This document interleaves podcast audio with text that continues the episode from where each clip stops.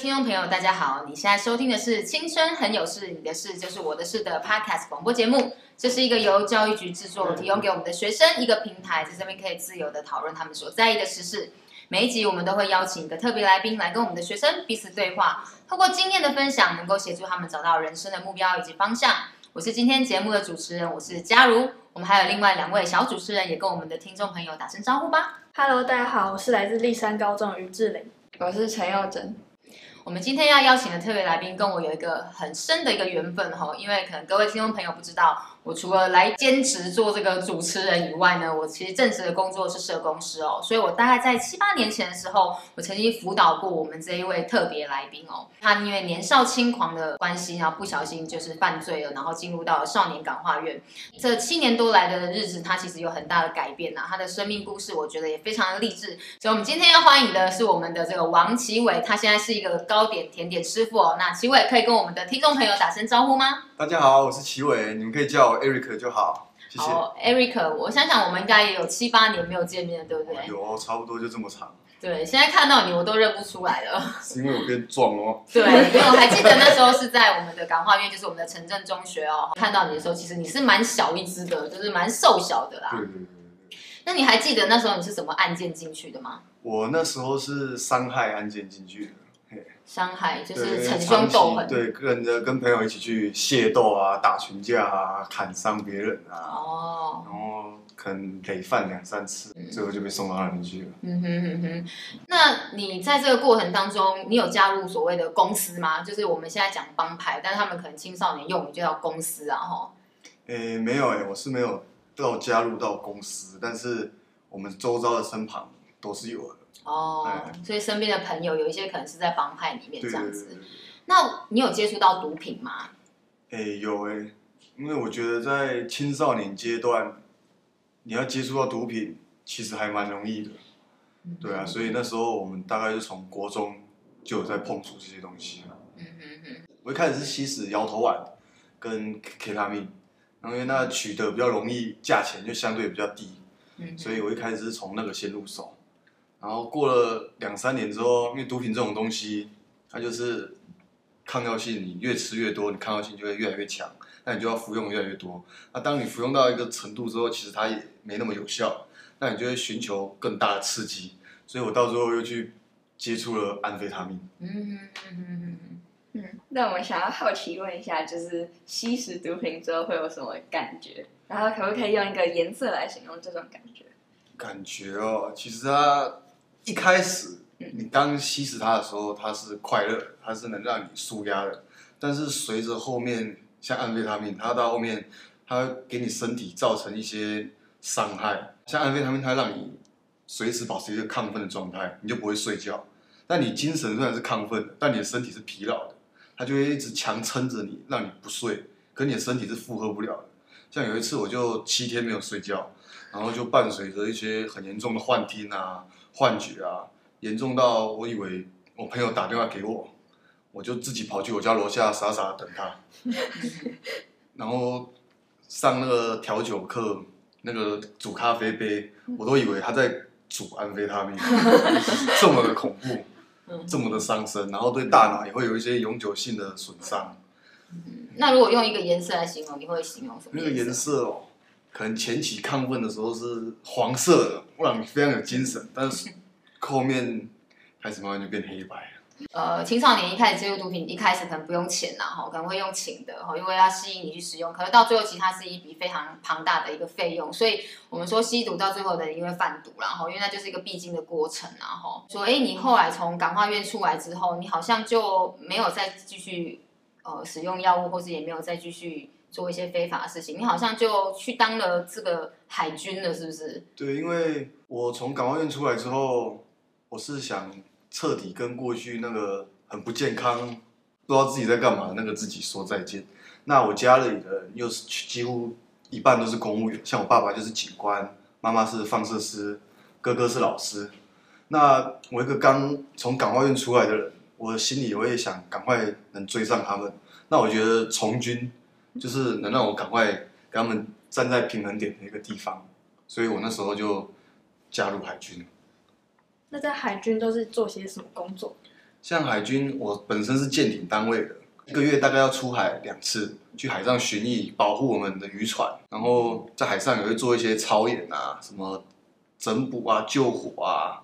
对，那像平常如果在港口的话，我们就会做一些船体的保养啊、清洁啊，然后岸岸边的训练啊。会不会很无聊啊？因为你们都出海，有时候花好几个月才会回来，对不对？是没有到好几个月啊，就一次可能就十二天这样，嗯、然后一个月就是两次啊，大家轮着。无聊的话，其实，在船上的生活是蛮忙碌的，因为你要值更，下更之后你就是休息，休息有时候又会要操演。对，你可能就要赶快去配合操演，操演完你可能就上更了。对，其实还是蛮忙碌的啊，很单纯，但是是忙碌的。嗯嗯嗯。不过在海上也会遇到一些很新奇的事情，像我就看过好几次海豚，那种成群结队啊，在你旁边船上旁边这样跳啊跳啊跳。他们也在操演，对不对？海豚也在操练，这样子就很可爱。我还有海军的朋友，我自己是没有遇过，但我有海军的朋友说他有遇到鲸鱼。好酷哦。嗯嗯嗯，对，我觉得这个可能在平常我们生活当中比较不会经历到，对对，我觉得这是蛮有趣的。嗯嗯，那 Eric，你这样当海军志愿役大概做了多久？然后最后为什么后来就不做了？我在海军的时间大概五年左右，嗯、那会不做的可能是我心里一直有一个浪子魂，虽然我已经不是以前那个叛逆的小孩，但是心里还是会有一种向往自由的那种感觉，所以我跟我太太。最后就讨论之后，我们想说，不然我们就来完成我们小时候的梦想，开一间甜点店，宠物甜点店。那也趁这个机会去澳洲看看，看能不能学些东西，顺便存一笔钱回来，来做我们的启动资金这样子。然后一退伍，我们就马上去澳洲，展开我们的新生活。哦，所以你们后来就是你们夫妻两夫妻就到澳洲去打工度假了嘛？对对对，对对对。其实这个打工度假也是现在我觉得蛮流行的一个，算是一个体验呐。然后因为你是去边打工，然后边娱乐嘛，对不对？好，那要不要跟我们分享一下在澳洲生活？哦，因为澳洲它是一个多元的社会，就是你会看到各个不同国家的来这边工作，有韩国啊、菲律宾啊、马来西亚啊，甚至埃及、阿富汗都有。然后每个人来这边的原因都不一样，就很有趣。嗯，因为他工作又单纯，你就是上完班，然后下班就跟同事烤个肉，喝个小酒这样子，然后隔天又没有压力的继续上班，你也不用替明天担心什么，因为他们福利又好，对，就很单纯的在工作享乐，工作享乐。这样听起来你在澳洲的生活好像蛮有趣的。那可以问一下你的工作内容大概是在做什么吗？其实澳洲它有很多工作可以做，就看你想做什么。那像我们就是比较单纯，就是去做肉厂，因为肉厂它工时稳定，薪水就稳定，对，所以我们会选择做这个，比较让我们快速存到钱。因为毕竟我也带着我太太，我不可能一个人去做其他工作，然后我太太英文不好，丢她在那边，嗯，对啊，所以我就跟她一起，我们一起去做肉厂。那我在肉厂的工作是锯台，就是锯那种。肋骨啊，腿骨啊，嗯，这种，然后有时候会当个包装，啊，像我太太就是女生，通常都是包包肉，嗯，不过那因为那是牛肉，牛肉这样一块也是七八公斤，对你们来说可是也是有点吃力，对，所以多少都会有点职业伤害。嗯，那可以问一下你的薪水呢？收入？我觉得这个应该是我们比较在意的，就是说，哎，我去打工度假，是不是真能够存一笔钱回来？因为因为毕竟打工度假嘛，他可能就边存钱边玩，然后。两年回来可能没有存到钱，那你们那边你们是怎么去规划，包括理财这个部分？因为你刚才有提到你的梦想是要开店嘛，所以你们可能就在收入的部分，或是你自己怎么去呃储蓄这个部分，你在澳洲的时候是怎么进行的？薪水这部分，嗯、像肉厂，它就是你只要工作三十八个小时，就会开始有加班费，那就要看你做什么职位，嗯，来看你的时薪是多少。像我自己是。二十六，有时候好一点会到二十九澳币，对澳币。那这样折台币是？折台币一个礼拜大概就两万多块钱。哇！那我太太因为女生 女生就包装嘛，包装相对就比较没有危险性，可能就会比较低一点，就大概二十四、二十五。我们都是自己煮饭来吃，所以开销就会比较少。嗯。那澳洲因为地大，所以你只要出去玩，其实也是都是风景区。所以也不太会需要花到什么钱。但如果你餐餐都是外食啊，吃什么肯德基啊，吃餐厅啊，哦，那存钱就会比较困难。嗯，所以你们大概平均一个月可以将近你们两个人的收入大概是，如果一个人一个月是八万块的收入，那扣掉你们的房租跟生活开销，大概可以存多少钱？我自己，我们一个人大概是存四万块，一个月一个人可以存四万，块，就大概八万块钱啊。其实这样算是很够用的，对啊。所以但是这是我们这种。英文比较不好的人哦，但是假设如果你今天是英文很好的，那你工作选择就会更多了，对，你就不会局限在什么肉厂啊、农场啊这种的，你就可以去做一些可以英文英语沟通的，什么星巴克那种哦，服务生 waiter 啊、bar 啊，就是选择就会很多，那你薪水又不不一样，因为再更高一点，所以把英文念好，专心，这是一个很很好的建议啊，就是。语文能力可能是一个必备的条件，这样。那你当初去澳洲的话，你有带一些钱过去吗？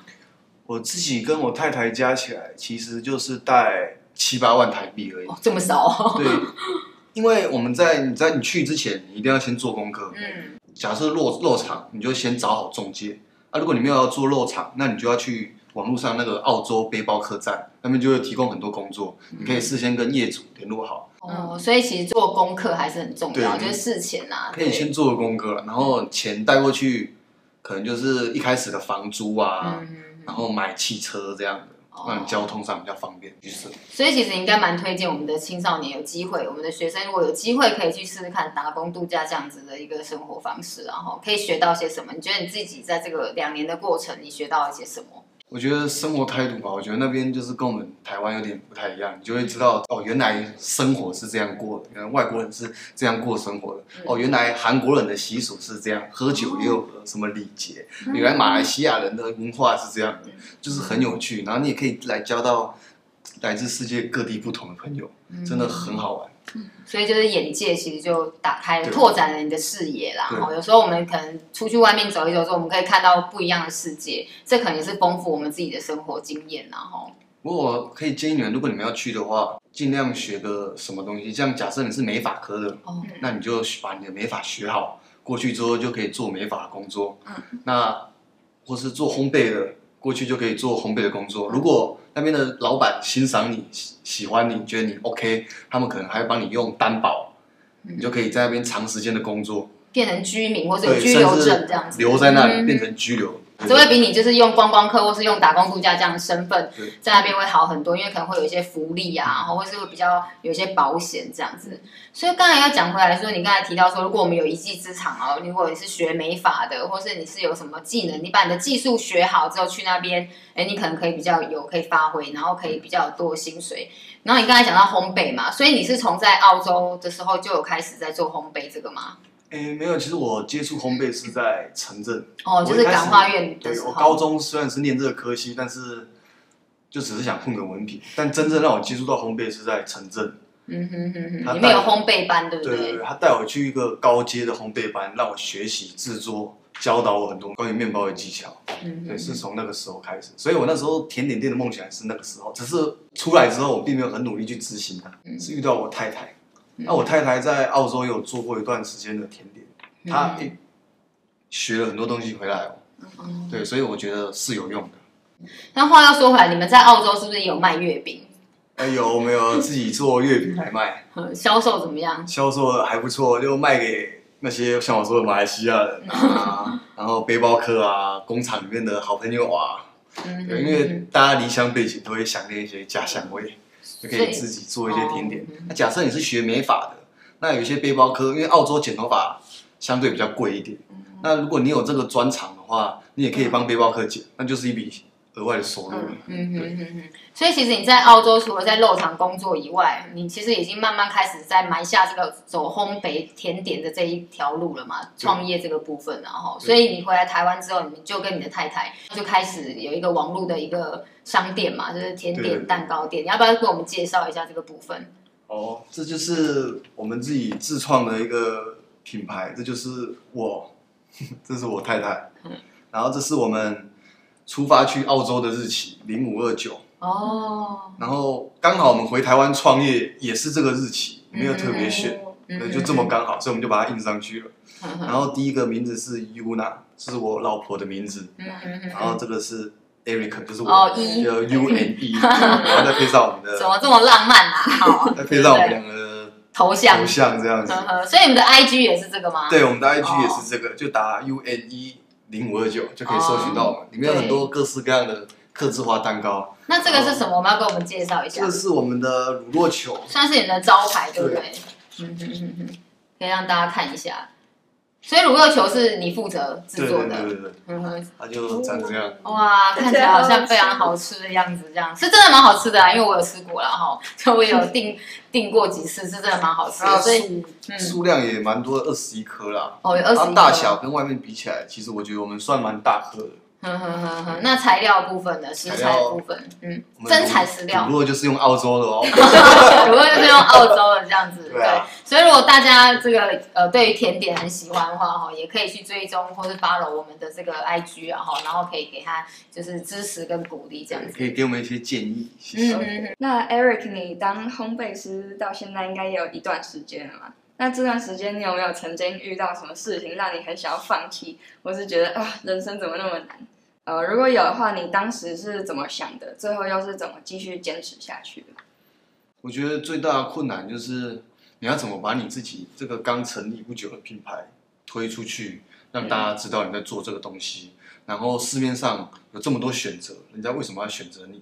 我觉得这是一个啊比较困难的部分。你要想尽办法去行销它，你不只要做到好吃，你要让人家注意到你。嗯，对，所以这个这方面我们一直都还在学习努力。就是行销没有那么容易啦，对对不对？行销真的是齁对，不简单要可能要找一些管道这样子。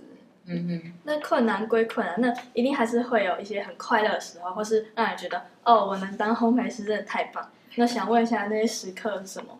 有就是可能我现在在跟你介绍我的产品的时候，那你愿意相信我去买回去试试看。那吃的时候，你跟我反馈哦，这个东西真的好吃，你愿意介绍给朋友，就是能看到顾客拿着我们的甜品，然后露出那种好吃满意的微笑，我觉得这个真的是对我们很大的鼓励，会是让人家继续不断进步、持续的动力。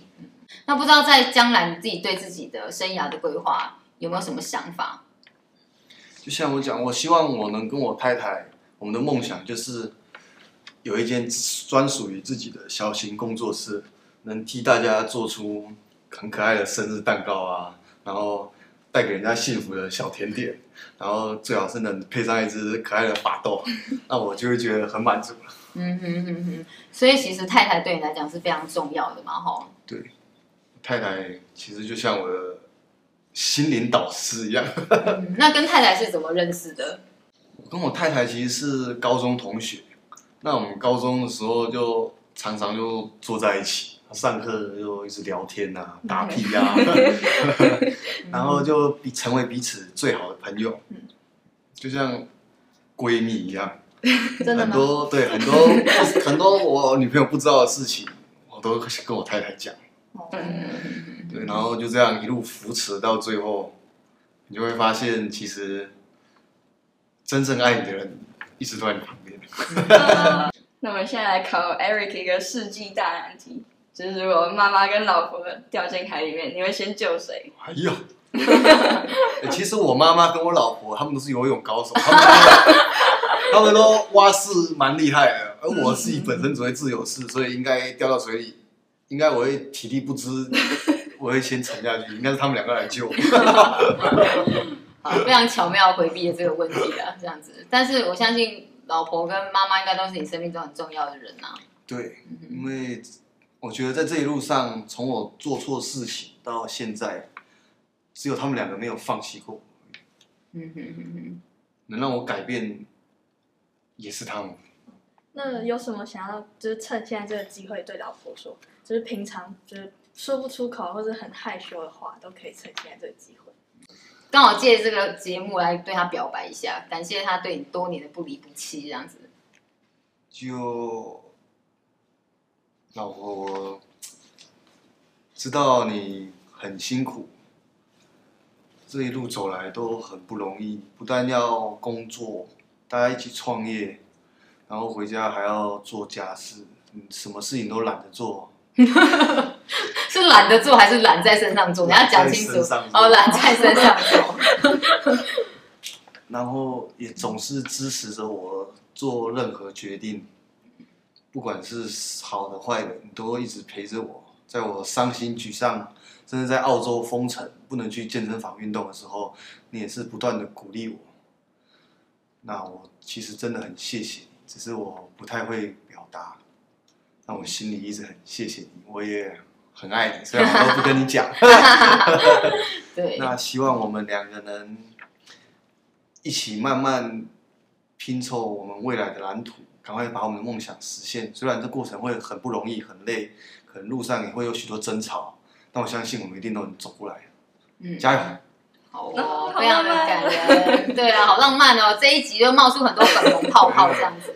所以我觉得像呃我们的 Eric 这么年轻，现在二十八岁嘛，对不对？二十八岁其实就创业，其实真的是很很不容易啦哈。那其实，在我们节目的尾声，你有没有什么话想要对我们的这个听众朋友呃勉励的？如果他们也想要创业，或者他们也想要去打工度假，或者他们有很多自己的想法，或者他们正可能现在正在使用药物，或是接触一些非法的事情，那你有没有什么话想要对他说？因为你自己其实也是这样走过来的。我觉得人的青春就只有一次，要趁年轻的时候。你想做什么就去做，只要不是伤害别人或伤害自己，嗯、你想做什么就勇敢去做，因为人生就只有一次，你错过真的就没有了。对，嗯、所以就不要害怕，真的不要害怕，你、就去吧。嗯，所以想要去澳洲就去吧。对，你看，如果你想去澳洲，你一直犹豫，因为别人的三言两语哦，不要啦，去那里很危险，人生地不熟，你英文又不好，嗯、那你去那边怎么生活？啊，你就犹豫了，到时候你过了三十岁、三十一岁，你就没有机会去了。嗯，对，所以你就去吧。我觉得万事起头难，但是只要你肯踏出那一步，后面的事情就不用去担心，因为你自然就会知道你该怎么去完成它。遇到困难，你要怎么去面对它。嗯，对，所以放心的去做就好。嗯。好哦，谢谢我们的 Eric 给我们的鼓励，没有错。当我们真的想要做什么事情，其实我们就是去做。当你真的想要做什么事，全世界都会一起来支持你。好，所以其实只要你去做了，很多事情就会水到渠成的。然后，好，那我们的节目其实也到了尾声了。我们非常谢谢 Eric 跟我们分享他的人生的经验，对我们来讲真的是一个很好的鼓励。好，那我们就跟听众朋友说声拜拜吧，拜拜。拜拜。